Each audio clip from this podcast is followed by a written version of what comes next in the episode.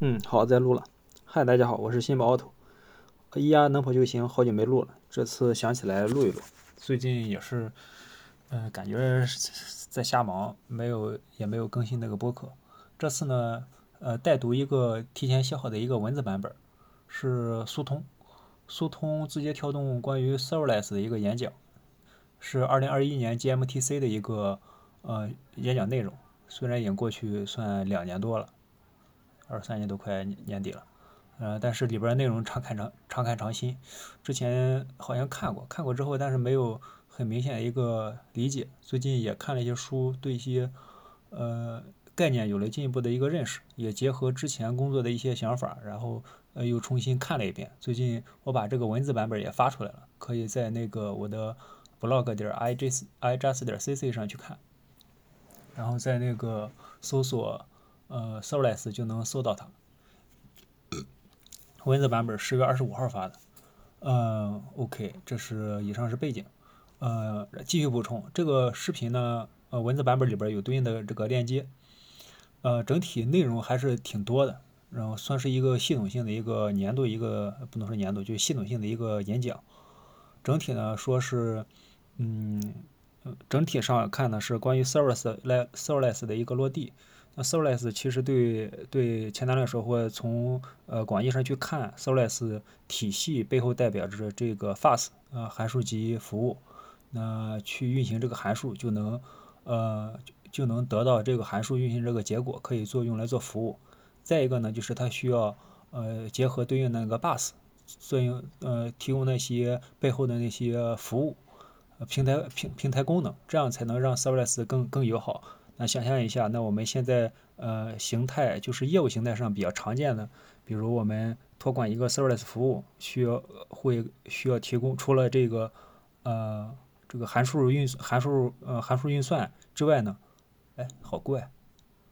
嗯 function function。呃，计算函数之外呢，无所谓了，就是除了这个函数之外呢，还是需要提供这个对象存储相关的功能。那提供了对象存储，能够对外提供这服务，那我们再接一成 CDN，这些都是平台服务。就是有了这些，包括数据库啥，就是有了这些平台的功能和函数进行结合，才呈现了这个呃 Serverless 体系。所以它这个整个呃分享是基于这个。呃，内容来讲的，然后在看重新看之前也说嘛，我的从我的角度来看，Fast 层是相对好做的，因为呃已经有大量的实践。那呃当然做一个满分的或做一个高分的是比较难，但是做一个相对呃容易的或者说大家有共识的呃 Runtime 这一块儿已经还是相对就是呃稳步在提升或者相对成熟的。那背后还是在。一个公司里边或一个大公司里边去落地，还是要更多的结合这个 bus 层做和平台打通。那所以它，我怀着这个想法来看，就是说它背后的这些基建或者基于这些 bus，它怎么怎么来做的？OK，啊，讲的还挺深。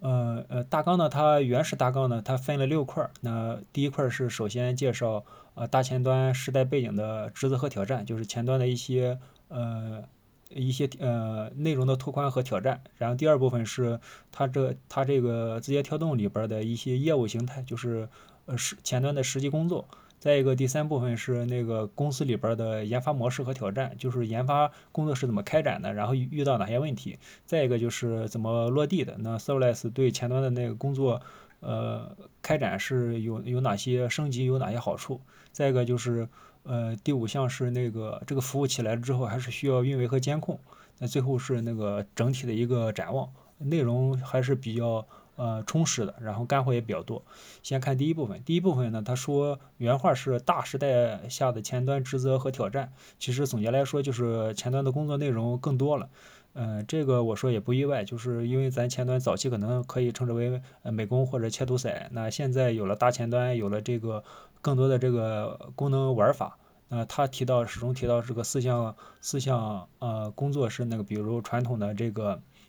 CSR，那呃客户端渲染，SSR 呃服务端渲染，那再做那个 BFF 胶水层，再去做微前端和跨端，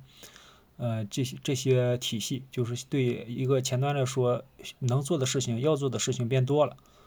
嗯，所以呢这也对前端。呃，从比如说五年前、八年前、十年前简单来说，学的知识也要更多了。就是比如从全站角度、从后端角度来看，那需要补充一些缓存、服务器那个对象存储、监控预警、运维这些相关的知识，所以对前端要求也就更高了。再一个呢，第二部分就是它的公司内部那前端的一些业务形态。从整体上前端的工作也就变多了嘛，因为它一部分是 to C 的，像，呃，就是对对面向大众的，还有一些部分 to B 面向内部的或面向商家的，所以从基于 to B 和 to C 来看，那呃我们 CSR、SSR、BFF，呃，包括微前端这四项始终都是需需要存在的，呃，也对应对不同的这个场景，而且他们本身是一个全球公司，需要全球部署。我以为这里会展开聊一下那个 Worker，然后。嗯，分布式数据库同步，但是它应该是侧重前端，就没有去额外去提。那我理解它去做的话，一个是业务去分发，另一个呃主要是核心不在这儿。OK，那第三点就是说，嗯，既然这个业务形态多，然后功能也多了，对内部来说有哪些呃事情需要做，也有哪些困难？首先就是说，呃，我们如果从去谈那个 CSR 加 BFF，就说我们从普通的这个前端。呃，普通的前端，那么交付的产物是一个 DIS 文件夹，我们打包之后或者怎么着，就可以呃发到 CDN 上去，或者通过这个 K8s 容器，然后去去做部署。这样的话，呃，就是客户端渲染就玩到这了。那如果接入这个 BFF 胶水层呢？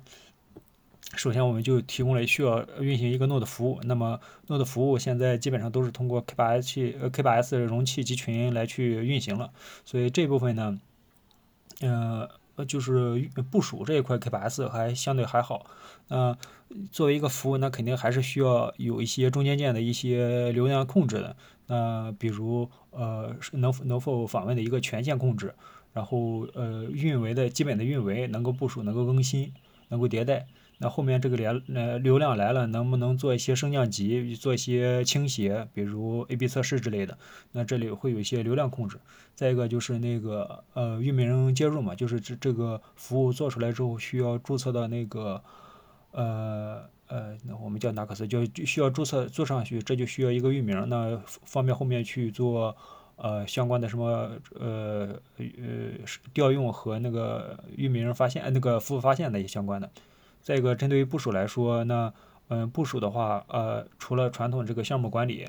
呃，还需要有对应的那个发布系统，一键发布嘛，然后还有一些 A/B 测试之类的。呃，因为咱把这个服务丢上去，还需要去控制这个路由，方便就是统一注册和管控嘛，方便后面去发现和调用。呃，这部分我的感受是，就是对普通前端来说确实很大，然后呃需要了解东西和知识也特别多。其实说到这，Serverless 就呼之欲出了。那呃赶紧我说就赶紧去看 Serverless 是它怎么怎么来落地的吧，因为很多地方东西都都可以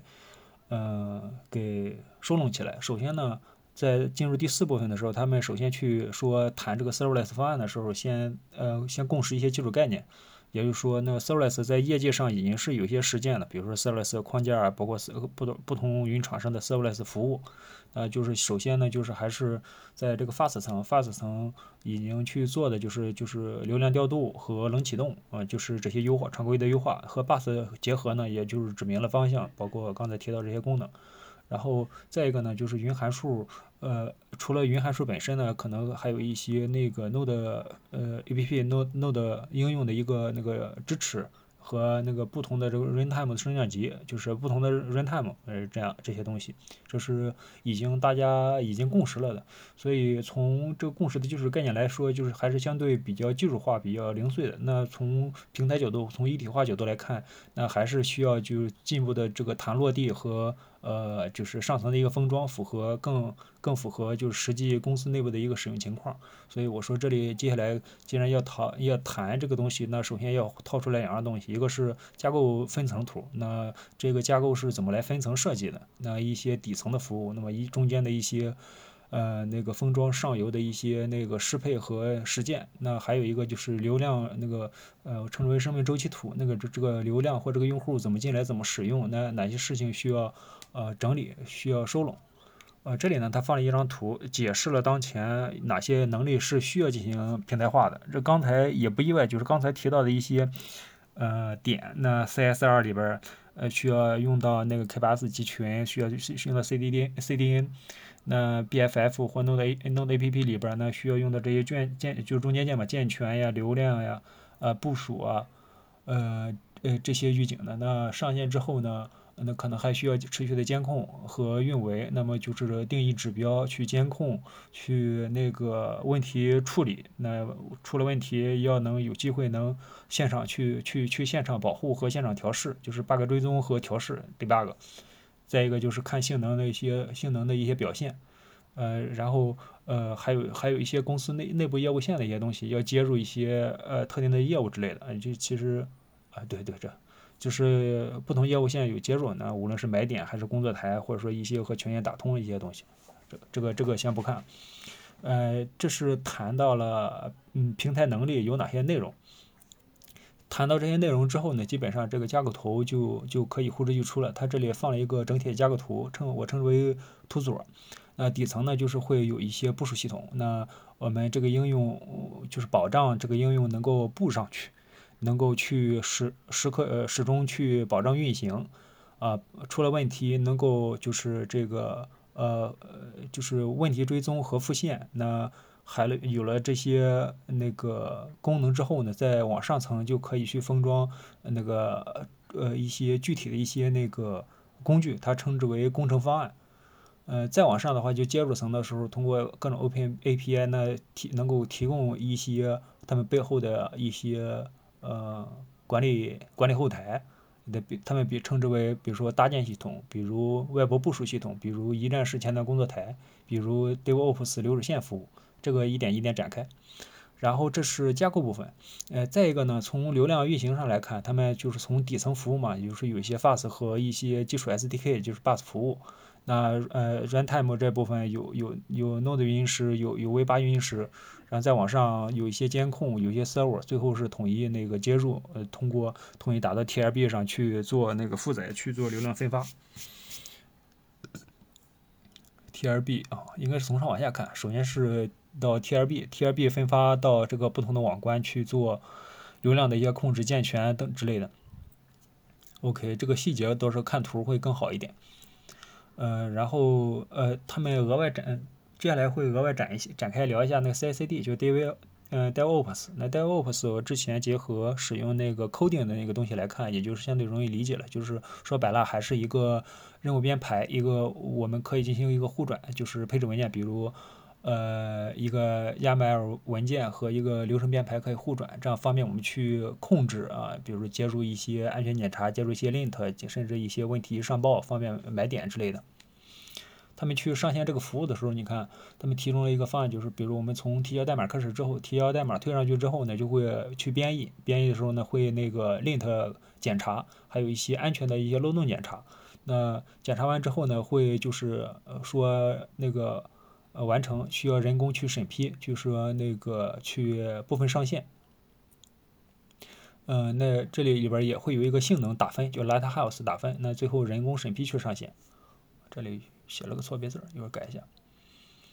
呃，接下来去谈呢，就是刚才以上都是概念，怎么去落地呢？谈完架构就开始谈落地。那针对 CSR 这一块来说，他们有一个小细节比较好，就是普通的这个 DIS 的文件夹，我们传统前端可能就一份儿，那默认提供一个呃最低的这个呃 Bus List 的，就是浏览器最低要求，然后统一转成这个最低要求的。那这样其实是有问题的，它这里呢产出来两份儿。我看后面其实说其实有三份儿，就是一份呢是 ES 五，针对低流量低版本的；一份是 ES 六，那针对于 ES 六呃呃这个模块的；然后再一个是基于 ESNet 的。那 ESNet 显然就是越往后这个怎么说，产物越小，因为毕竟没有那些 Polyfill。他们提供了一套那个呃在线根据 UA 的那个 Polyfill 填充方案，我感觉和那个。那个 polyfill 点 io 有点像，就是根据 UA 动态的去填补返回你这个 polyfill JS 大小。你我使用高级版本 JS，可能可能返可能返回的东西是空的，很小。啊，如果使用低版本浏览器 Chrome 六四，可能返回内容就会比较大。这样去首先做一层呃 polyfill 去去垫，然后再去放那 ES 六版本就会好一些。呃，这是 CSR 部分，SSR 部分呢，其实就是呃那个 SSR 服务了。这里呢。呃，就是他们在呃上线或呃呃部署的时候就选一下要不要开启 SSR，呃不开启就 CSR，开启就 SSR。这里边有点类似于 NAS 的那个 mode。Config 里边 mode 那是选 CSR 还是 SSR？那一切换的这个东西就不一样了，要么一个流管线段，一个服务端线段。那他们这一块呢，SSR 还是在设计的时候还是需要走那个缓存的。那缓存优先读缓存，也这也意味着，呃，避免不必要的呃那个热热点数据就不避免不必要的重复开销嘛。那嗯读一遍，呃默认访问就加入缓存，后面再读的话优先读缓存，这样也好。如果遇到一些呃异常情况呢，这里边需要那个做 CSR 兜底啊，这都还好。下面是那个谈 BFF，从呃在这个应用里边去新建一个 API 目录的时候，就自动的实现了这个 API 交税层。这里边如果用过 NAS 的话，就理解就是加一个 API 里边的任何任意文件都会转成对应的对应的这个接口。呃，这里边可以类似于 Natural 那。呃，开启了这个 BFF 之后呢，这个产物里边就会有 BFF 文件，那后面可能会有统一的这个部署服务去部部署这个 BFF 的 JS，那这个服务就起来了。嗯，然后他们这个 SSR 呢，在内服务内部的调用呢是通过 RPC，服务外部呢 CSR 去调用呢就是 HTTP 啊，这个能理解。那再一个就是它在 B BFF 之后呢，会有一个那个。呃，再再进一层的一个呃使用场景，就是那个不能说再进一层，就是另一个使用场景是微前端，就是我们提供这个方案服务，方便被呃写的这个业务模块有可能被其他业务去使用，它也是去做一个勾选，勾选之后呢，内部他们有一个微前端体系，用的是那个 Garbage，呃，我们我们用的是那个 Micro APP 和无界嘛，就是都是微前端的这个方案，目目标还是要从呃要使用比较丝滑嘛，整整体上接件上要要做得好。嗯，然后这里呢，针对微前端呢，我们就需要首先呢，就会想到这个微前端既然要用，那就是谁要用，怎么用？那对于用使用者来说呢，需要提供一个容器和一个选择一个目标的一个网址，这个网址有可能会变，所以那就需要呃把这个可以呃被微前端化的这个服务呢去注册起来，也就是说需要把这个数数呃入库嘛，那我们方便去接入的时候能够去勾选。那勾选了之后呢，再一个就是类似于 POS 里边这个菜单了。那这个菜单，呃，呃，默认是没有的，因为它毕竟这个本身业务里没有。那我们去需要补充这个菜单，那个补充在菜单之后呢，再去命中这个路由路由，这样的话才能，因为本身这个菜单肯定是一个空容器嘛，容器再去加载对应这个东西。OK，这部分还好。我说这里部分想到我的之前在上家公司一些噩梦。OK。那有了这个服务之后，玩前端玩这么多，就安全事情或一些运维事情就和前端有关系了。那有了 K8s 这波部署和更新这块都还好了，包括这些基本基础的保护都都还好了。那我们呃要去关注这些性能和去监控这些性能，那我们就首先要干嘛？要要定指标。我们去需要有一个面板去定监控哪些指标，比如呃一些告警指标，那四零四了，五零呃五零零了，那甚至说那个。呃，高并发了，就是都会需要去呃制定对应的这个呃通过模板呃那个规则引擎嘛，去制定对应的这个指标，超超超了之后就要就要告警，那告警之后他们是在那个定呃飞书工作台上呃飞书信息里边去弹窗，问你要不要处理，或者说可以屏蔽，或者说去追踪，这里边肯定也有对应的这个买点，方便去方便去统一管控嘛，就后后做后面大屏这大大大大屏之类的，OK。嗯，那其实有这指标就可以做平台监控了。那我们有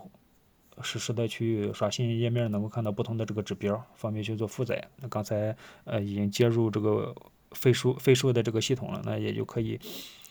嗯，就是做做做邮件、做短信之类的，这都可以了。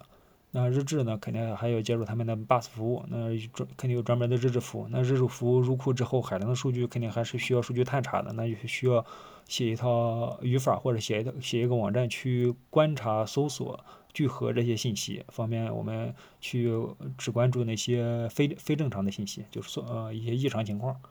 那出了 bug 之后，可能还需要一个是保护现场，那对应的一些呃一些错误追踪要有，然后火焰图分析，那火焰图分析我这块不懂，所以只是看到人家秀了一下，那在不同地方都会提到这个。呃，就是性能分析、数据分析这一块儿，呃，然后，呃，他们就还有一个未来展望，就是现在是做成这样的，未来要接下来做啥呢？首先是提到几个观点，一个是 runtime，就是还是既然是函数就容器嘛，就还是要持续优化这个 runtime 和冷启动，还有动态扩缩容这些，应对不同的这个场景嘛，首次启用和高并发这个场景。再一个持续持续做 bus 服务，能和更好的和平台这些服务做做支持，做做兼容。呃，就是还是持续不断是 serverless 一一站式服务去优化，嗯，这就是没了啊。这个讲的时间比我预计上二十多分钟，啊，我这里有对应的文字稿，我说看完的感受就是啊，大厂果然是大厂，然后事件的非常丰富，里边遇到一些问题都是有实践，不像我们只是通过阅读书或听听案例听出来的这个结果，有个实践肯定感受还是不一样。